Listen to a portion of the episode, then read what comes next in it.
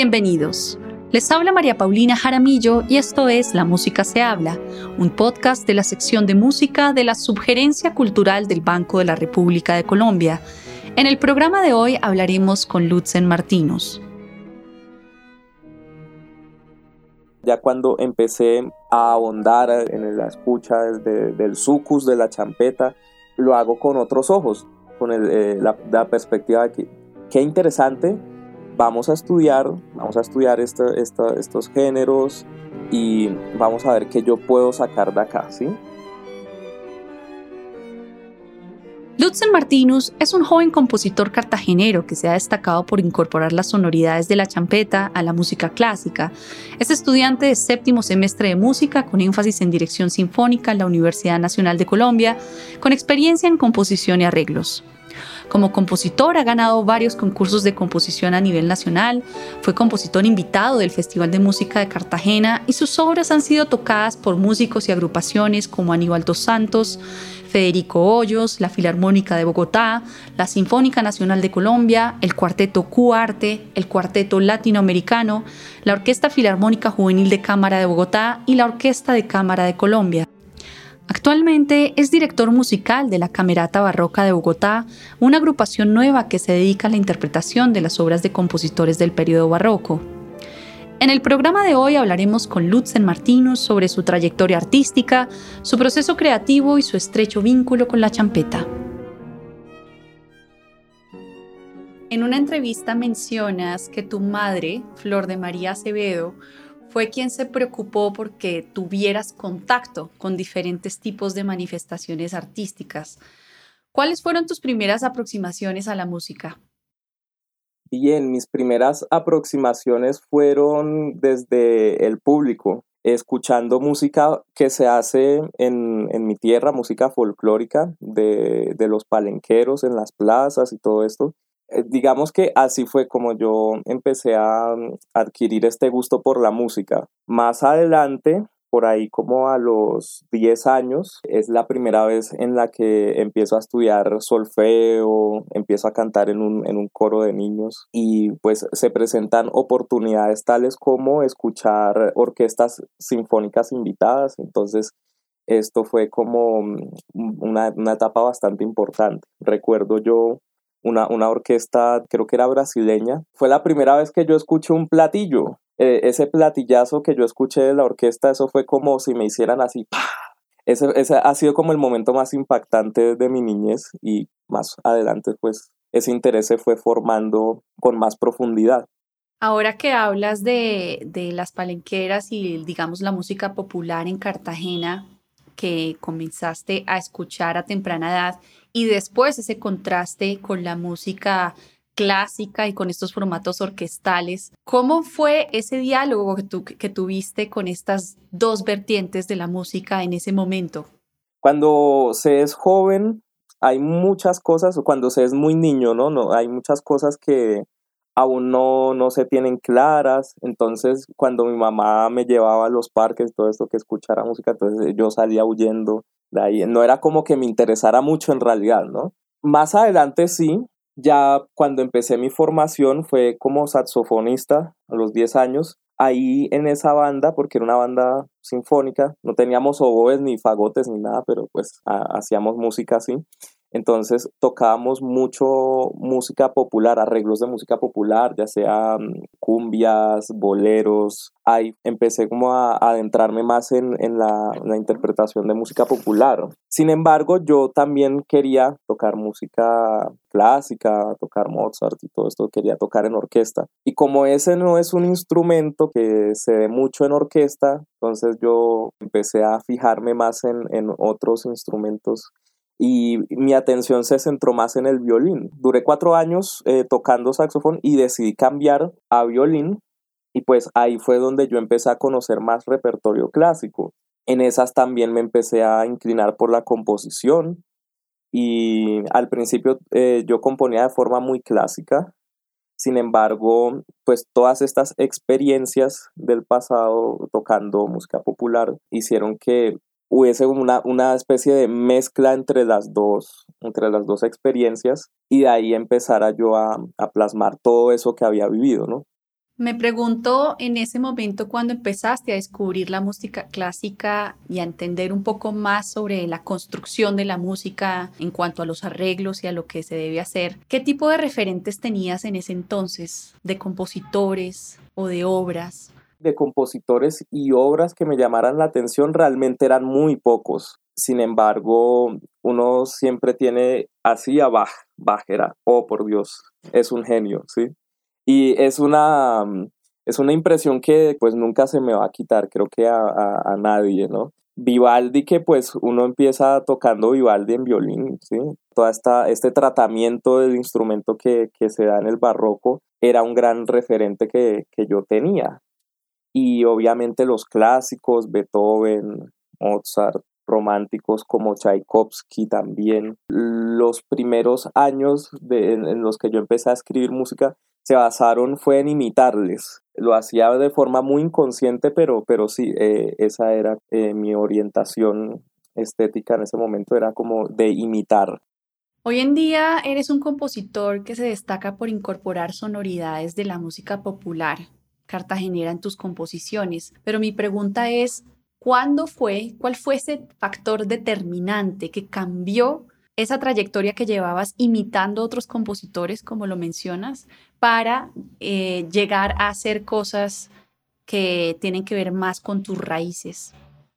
Todo eso, lo que eh, me estás planteando, lo empecé a descubrir en Bogotá. Bogotá, que uno diría, pero ¿por qué si allá no, no hay nada de, de, eso? No, no, no predomina la champeta ni nada de esto. ¿Por qué? porque cuando yo fui admitido al conservatorio, yo empecé a estudiar con el maestro Jorge Pinzón.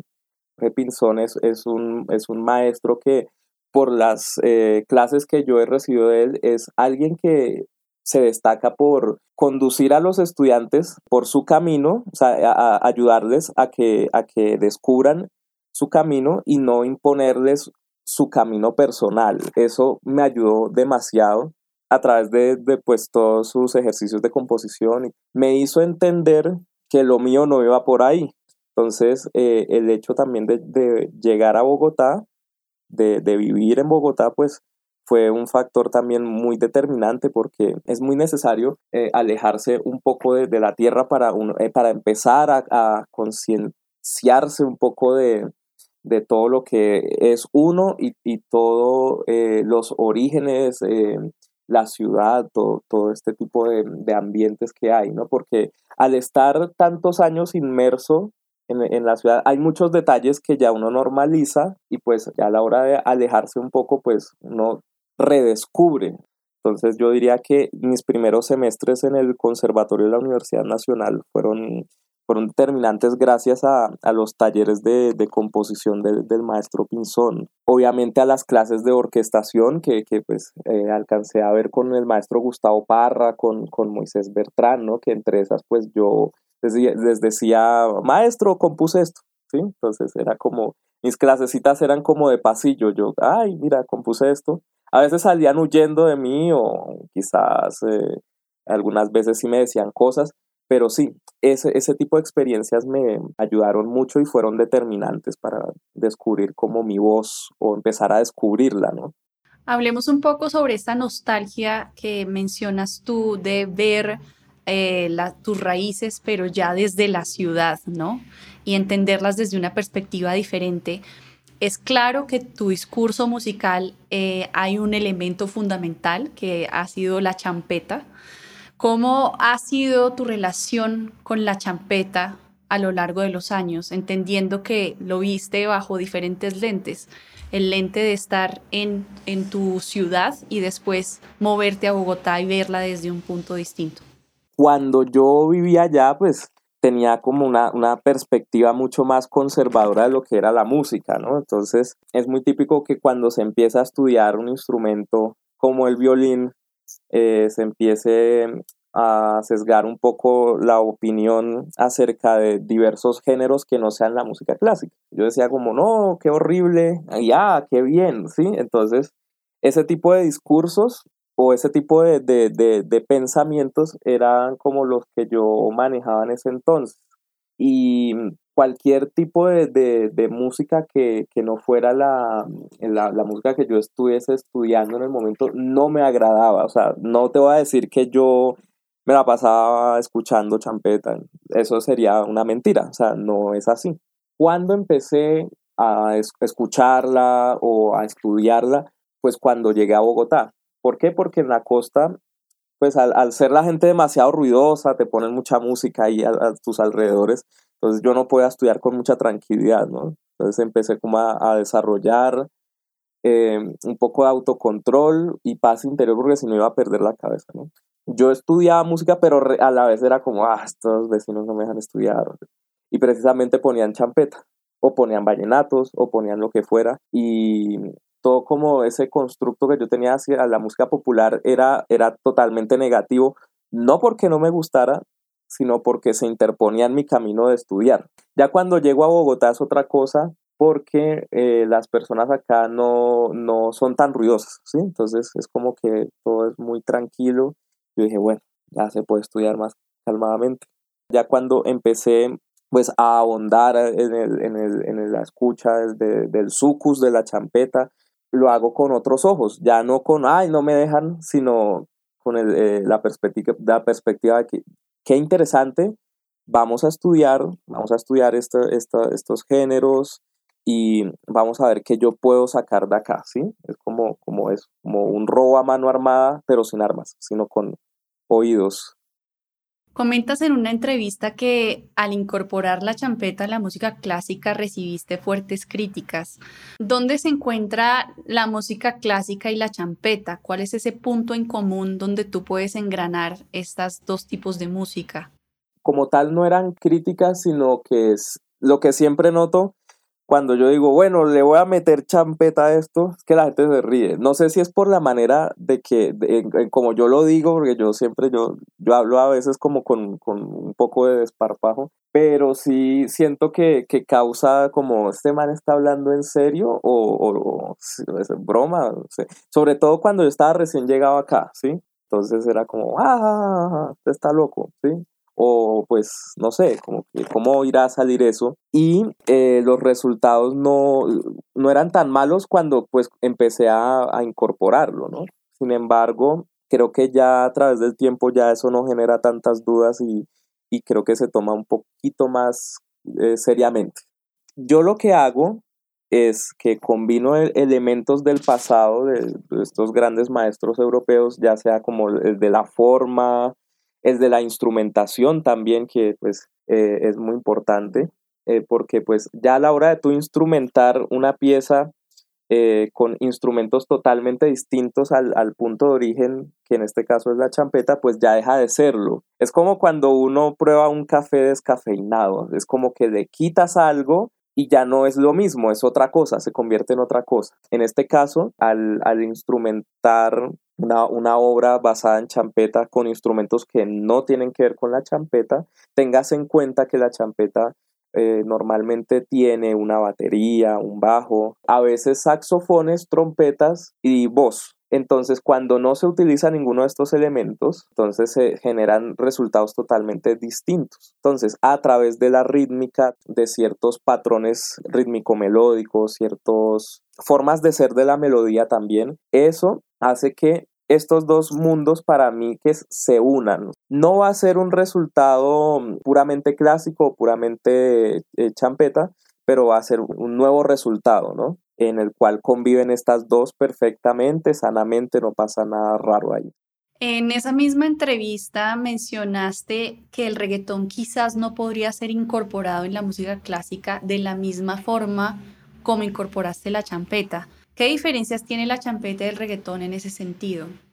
Tiene muchas, empezando por la instrumentación. La instrumentación de la champeta es muy orgánica. Se utilizan a veces instrumentos electrónicos como eh, una, tabla de ritmos, esta tabla de ritmos que contiene eh, unos samples que muchas veces tienen que ver con, con ladridos de perros, sonidos súper estrambóticos que pues ahí también se puede decir que hay una fuerte relación entre la música contemporánea electroacústica y la champeta, ¿sí? si uno pues lo mira desde una óptica académica. Al ser un género que está instrumentado con e-, elementos muy orgánicos, es mucho más sencillo de orquestar eh, en, un contexto académico, pues no se requiere mucho de, la, de, los computadores. En cambio, el, reggaetón eh, es muy de computadores, muy de que las voces tienen que tener un tratamiento con autotune, sea cual sea la razón, porque si no, pues ya no se siente igual. En cambio, en la champeta, eh, o al menos las primeras champetas, pues no requerían de, autotune ni nada. Entonces, no se pierde nada si la voz se, modifica o no se modifica con autotune.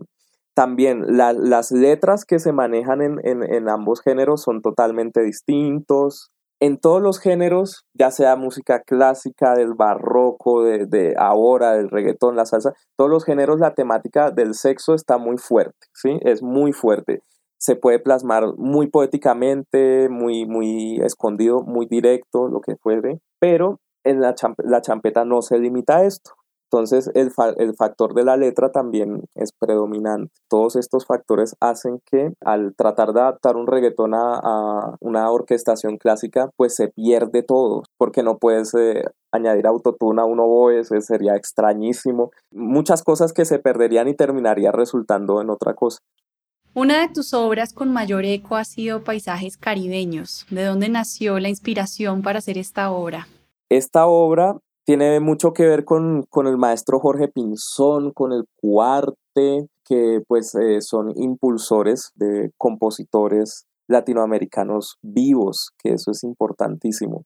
Ellos eh, en el 2018 hicieron una convocatoria que fue la primer, el primer concurso nacional de composición para cuartetos, pues yo no me sentía realmente muy preparado para presentarme. Es más, yo no me iba a presentar a concursar. Yo estaba trabajando en Santa Marta y me entra una llamada del maestro Jorge Pinzón y él me, me saluda y me dice, Lutzen, salió la convocatoria del Cuarteto Cuarte, quiero que te inscribas, quiero que participes ahí. Yo le dije, maestro, ya faltan 15 días, tengo muy poco tiempo, no creo que vaya a ser capaz él me dice, no, usted sí va a ser capaz.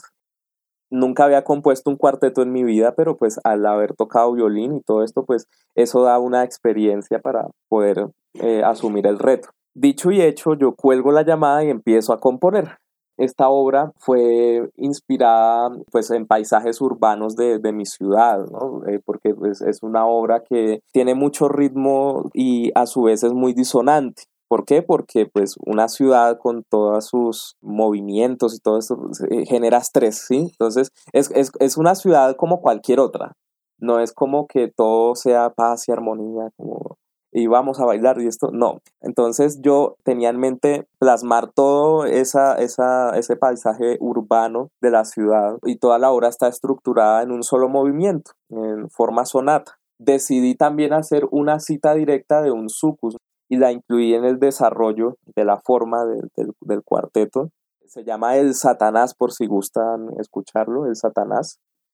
Faltando un día para que se cerraran las convocatorias, terminé de componer, me presenté y quedé de segundo, cosa que yo no esperaba. Yo estaba supremamente feliz. Creo que celebré más que quien ganó. y quien ganó de primero, que fue Marius Díaz. Marius Díaz, que pues, es un compositor muy joven también, muy talentoso. Pero yo me sentía súper emocionado. Y entonces esta obra se, eh, se fue revisando y revisando y revisando hasta que surgieron dos versiones, una para orquesta de cuerdas que me encargó el maestro Federico Hoyos porque a él le encantó. La maestra Liz García me dijo que iban a hacer una grabación con octeto y me, me pidió una, una versión para octeto. Yo no sabía que iba a ser tocada por el latinoamericano, ella me lo ocultó. Y cuando me enteré, yo casi me muero de la emoción porque uno de los mejores cuartetos. Nunca pensé que ese cuarteto fuera a tocarme una obra, o sea, tan, tan pronto, o sea, fue muy pronto. Yo, ¡oh, por Dios, y yo que admiraba tanto, o bueno, sigo admirando mucho al, al cuarteto latinoamericano y yo no lo podía creer, es más, todavía no lo creo, pues agradezco mucho al cuarteto Cuarte, al maestro Pinzón por animar, animarme y animar a los eh, compositores a, a seguir con el oficio. Después de esta obra Paisajes Caribeños, continuaste explorando tus raíces desde la música clásica con una serie de cuatro composiciones llamada Champetas. La primera diseñada para piano, la segunda para cuarteto de cuerdas, la tercera para clarinete y la cuarta para orquesta sinfónica. ¿Por qué decidiste componer en estos formatos en particular? Esta serie de obras va a ser más larga, quiero que al menos hayan 12 champetas, ¿sí? Entonces yo me inspiro en los, en los choros y en, las vaquianas brasileras de, Villalobos, que pues hizo una serie de obras donde plasmaba e, este, género en los choros, ¿no? Y pues todo lo que se podía hacer con, con las técnicas de Johann Sebastian Bach, con la música brasilera, ¿no? Entonces a mí todo esto me llamó la atención y yo dije, bueno, quiero hacer una serie de champetas eh, al menos unas 12 que involucren diversos eh, formatos, que no solamente sea orquesta sinfónica, que no solamente sea orquesta de cámara, eh, sino que también pretendo que haya música coral, sinfónico coral, y cuando ya vaya un poco más avanzado la composición. ¿Y por qué decidí hacerlo de esa manera? Primero porque, bueno, yo muchas veces, o la gran mayoría, diría casi todas, las veces que compongo lo hago eh, por esa emoción genuina de componer. Yo digo, oh, qué bien es componer. Entonces, al azar elijo el formato. No es como que haya algún orden. Entonces yo digo, bueno, hoy me paré con el pie derecho y voy a componer una champeta para este formato. Y después ahí voy eligiendo la forma y voy eh, desarrollando las ideas, preguntándome cuánto tiempo van a durar estas obras y demás. La cuarta champeta sí la escribí porque quería presentarme en un concurso y afortunadamente lo gané, que fue con la, Orquesta Metropolitana de Bogotá.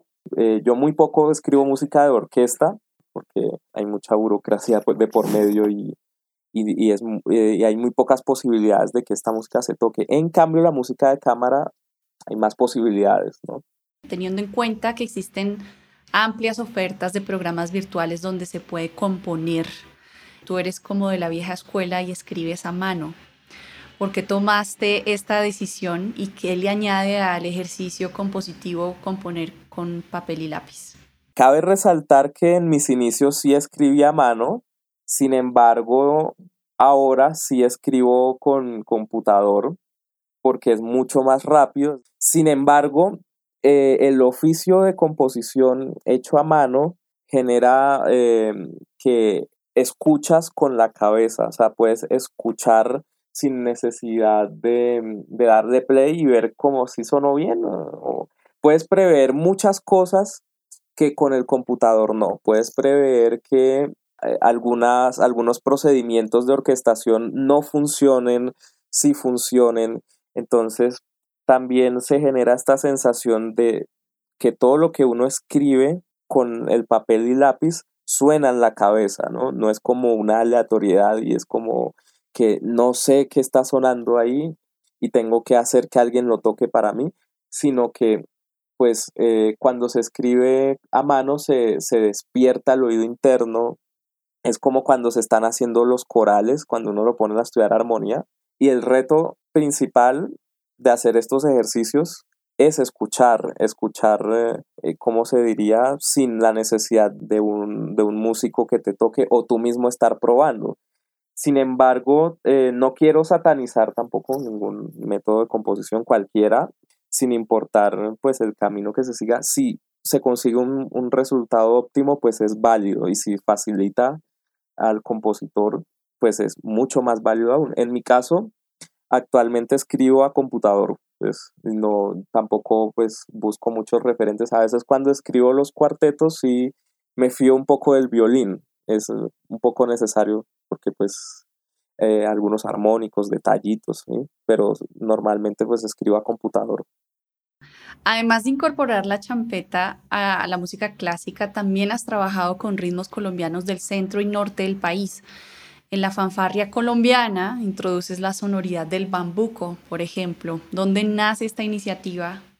Bueno, esta iniciativa de, la fanfarria para, para metales y percusión fue un encargo de la Filarmónica de Medellín que eh, se dio bajo unas circunstancias bastante mm, peculiares, porque hacía falta una obra en el programa pero se necesitaba que esa obra eh, no fuera, eh, no utilizara ritmos eh, que se escribieran a dos, porque ya pues el, el, concierto tenía muchas obras así. Entonces el maestro Pinzón me llama, Lutzen, la Filarmónica de Medellín necesita una obra pero yo sé que tú compones muy con mucho sabor, entonces no, no queremos, queremos otro tipo de sabor, ¿sí? Un sabor más andino. ¿Te le mides? Yo, de una, me le mido.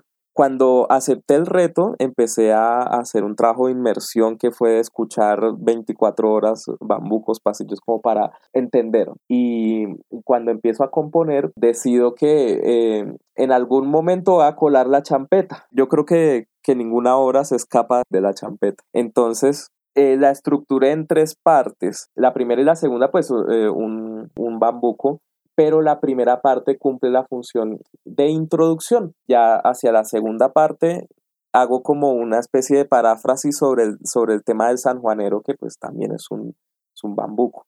Entonces, ya con estas dos partes, digamos que, que cumplí, ¿no? Ya entre comillas, pero necesitaba culminar con algo sorpresivo y, y entonces decidí hacer una sección eh, más lenta que fuese como una introducción hacia esa champeta del final, que era algo que ellos no se esperaban, que era porque yo había prometido que fuese una obra eh, totalmente abambucada. Sin embargo, pues ahí yo eh, les metí champeta hacia el final y pues a ellos les encantó la idea. salvé mi, mi, mi pellejo porque pues pudieron haberla devuelto, ¿no? Bueno, para finalizar, Lutzen, en tu opinión, ¿cuáles crees que son las características esenciales que debe tener un compositor hoy en día para lograr tener una voz propia en el medio musical?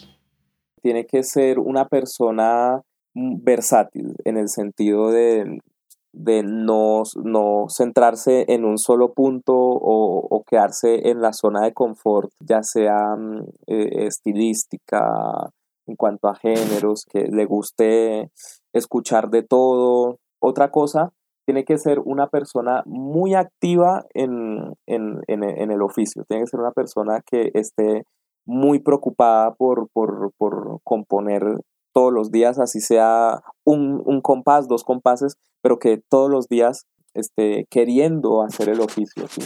Y otra cosa es vocación, vocación, que esto pues está muy relacionado a estos dos puntos que mencioné, porque sin vocación pues no hay nada, no hay nada porque eh, muchas veces se mm, realiza el oficio esperando cosas que son ajenas al hecho de, querer componer por componer, ¿sí?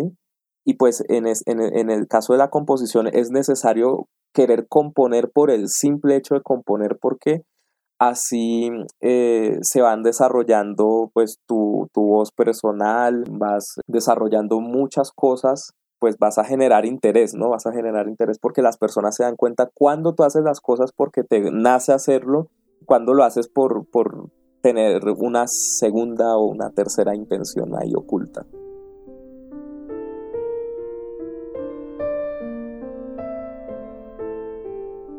La actividad cultural del Banco de la República está en la página web www.banrepcultural.org. Síganos en Facebook como Sala de Conciertos Luis Ángel Arango y en Instagram, Twitter y YouTube como Banrep Cultural. La Música se habla es una producción de la sección de música de la Subgerencia Cultural del Banco de la República de Colombia la música de este podcast es parte del trío Opus 32 de la compositora colombiana Amparo Ángel, interpretado por el Swiss Piano Trio, grabación que hace parte del disco Compositores de Nuestro Tiempo Volumen 2, editado y publicado por el Banco de la República. Mi nombre es María Paulina Jaramillo. Hasta una próxima ocasión.